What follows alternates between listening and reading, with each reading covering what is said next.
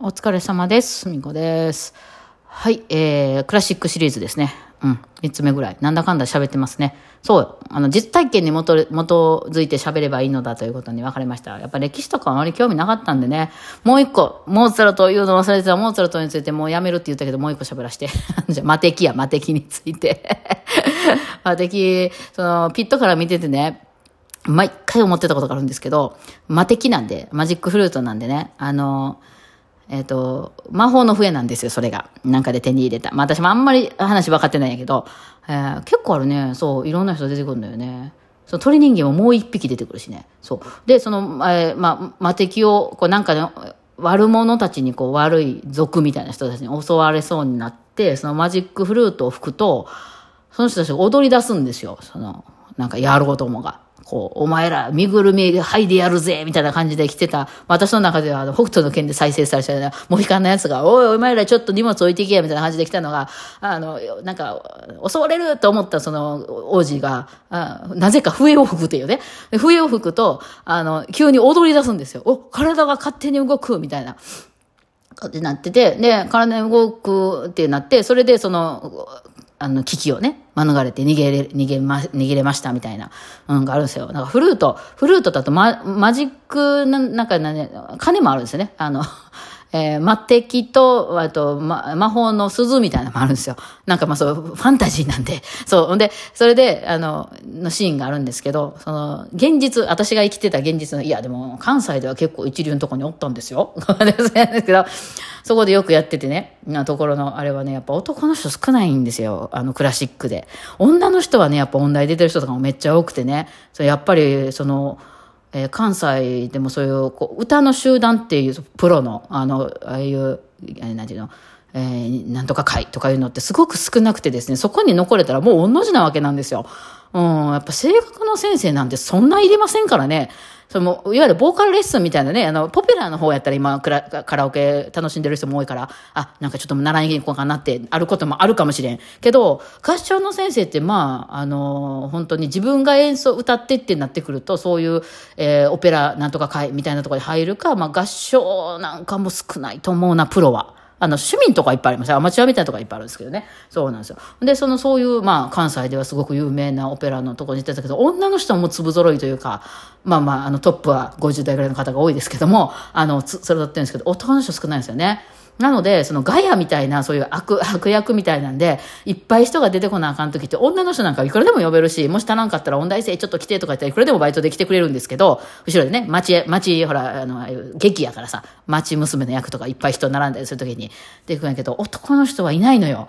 そう。ほんで、男の人はやっぱり、あの、音大出た人とかでも、もう普通にその社会人でその生活してはる人っていうのは、その平日に何日も練習があるようなとこ来れないじゃないですか。だから来れるのって音大生、あるいは定年した、あの、かつて音大出てて、今定年して、まあ趣味なかみたいな感じでやってる人とかなんですよ。まあ、音大でなくてもね、趣味でずっと合唱とかをずっとやってきて、えーまあ、もう今は、あの、仕事はもうね、リタイアしたから、あの、結構、平日でも時間取れますっていう人が多くて、まあ、合唱団なんか見てもらってもわかると思うんですけど、女の人は主婦の人も多かったりするので、結構若い人からまばらに人が知りわってるんですけど、男の人はめっちゃ若い音大生か、あるいはいきなり、あの、おじいちゃんっていう感じになるんですよ。なので、もちろんそのオペラも、その、悪役の、なんかその、ね、その、いわゆる、いわゆる、その身ぐるみ剥がしたるで言ってるのがみんなおじいちゃんなんですよね。で、そのおじいちゃんがその魔法の笛を、あの、吹いて踊り始めるというね、完全に、高齢者施設かなってなるんですよ。その踊りも、踊り方の演技とかも、その手をね、手をこう、こうくるくるさせてね、あの、踊るんですけど、ね、なんか、あの、独特な空気が流れるっていうのを何回も弾きましたからね、私、ま、魔敵なんかね。何回も言ってました。はい、それだけ言いたかっただけで。はい、次、ベートーベン行きましょうか。ベートーベンは嫌いなんですよ、私。っていうのは、こんだけ嫌いということは、やっぱりちゃんとベートーベンの個性がすごくあるということですよね。きっちりしてらっしゃるんですよ。正義なんです、ベートーベンは。どっちが正しいかと言われたら、ベートーベンが正しいです。はい、すいませんでした。ベートーベンは本当にね、きっちりちゃんと作っておられるのでね、あの、ええとこ取りとか絶対しないんですよ。だからきっと、あの、なんていうのかな、あの、映画とかでも使いにくいんじゃないかな。ええとこだけ切り取るみたいな。ここ、ここ聞かせどころですみたいな使い方がしにくいですね。えー、ベートーベンは交響曲第9曲が書かれておりまして、一番最後があの有名な第九ってやつね、合唱をつけて、交響曲っていうのは合唱はつかないんですけど、この方がね、こういうちょっと、あの、奇抜なことを始めましてね、えー、それ以来ちょっとつけたりとかね、します。一応交響曲ってオーケストラの曲になるので、本来はつけないんですけども、楽楽器として合唱をつけたということですね。えー、この、まあ、ベートーベンの9番というのが結構呪いとなりまして、後々。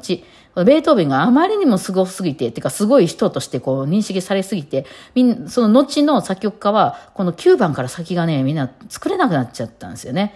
でなぜか9番作ると死ぬみたいなね。あの、生地9番で死ぬ人多かったんですよね、ほんでね。なので、あの、なんかそこからこう、あれになってみんな9番で終わるみたいな呪いがかけられたものでありますね。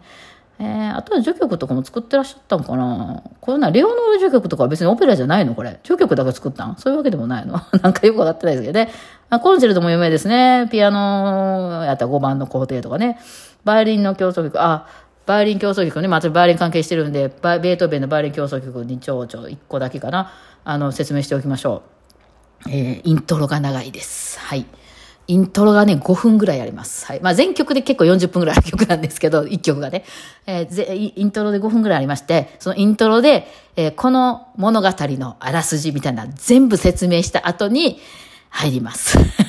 だから、あの5分、バイオリンが弾くまでの5分で、どんな曲かわかります。はい。ですね。長い演奏があってね、せっかくパチパチパチって言われて、バイオリンの人出てくるんですけど、5分ぐらい待ってるっていうね、えー、ずっとオーケストラ弾いてて、いや、あの、この今回の、じゃ前回までのストーリーみたいなやつの、前回でもない、今回、今からやる曲の美味しいとこ、ダイジェストみたいなのがそこで5分間で全部演奏するんですよ。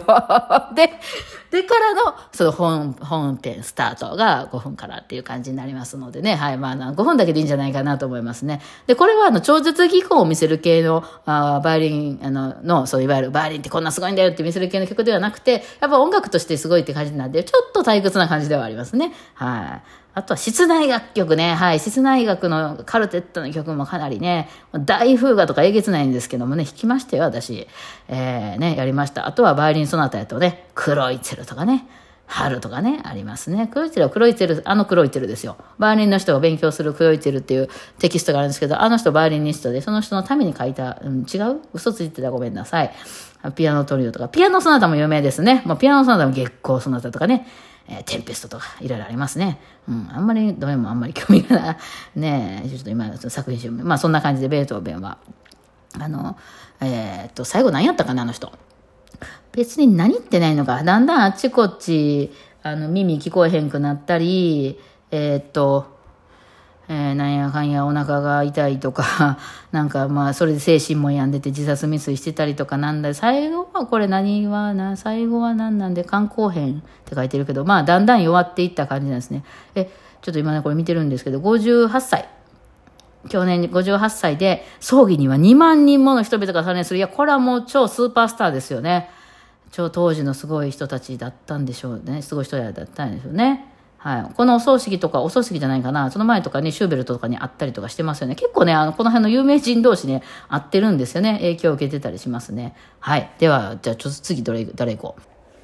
まあ、誰行こうっていうか、ロマン派に入ります。それで、モーツァルト、じゃモーツァルトじゃシュベートーベンでね、えー、の死後ということで。まあ、この辺からようやく、宮廷に雇われるんじゃなくて市民がね、力出てきて、あの、成金みたいな人がいっぱい出てきたわけですよ。産業革命で機械できて。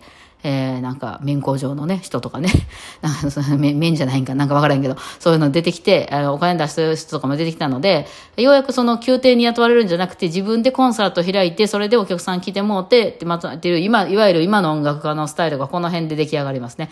えー、なので結構ここで初めて苦しくなっています、音楽家。売れなかったら作っていけないっていうね、今までは会社員やったんですけど、なってくるっていう話ですね。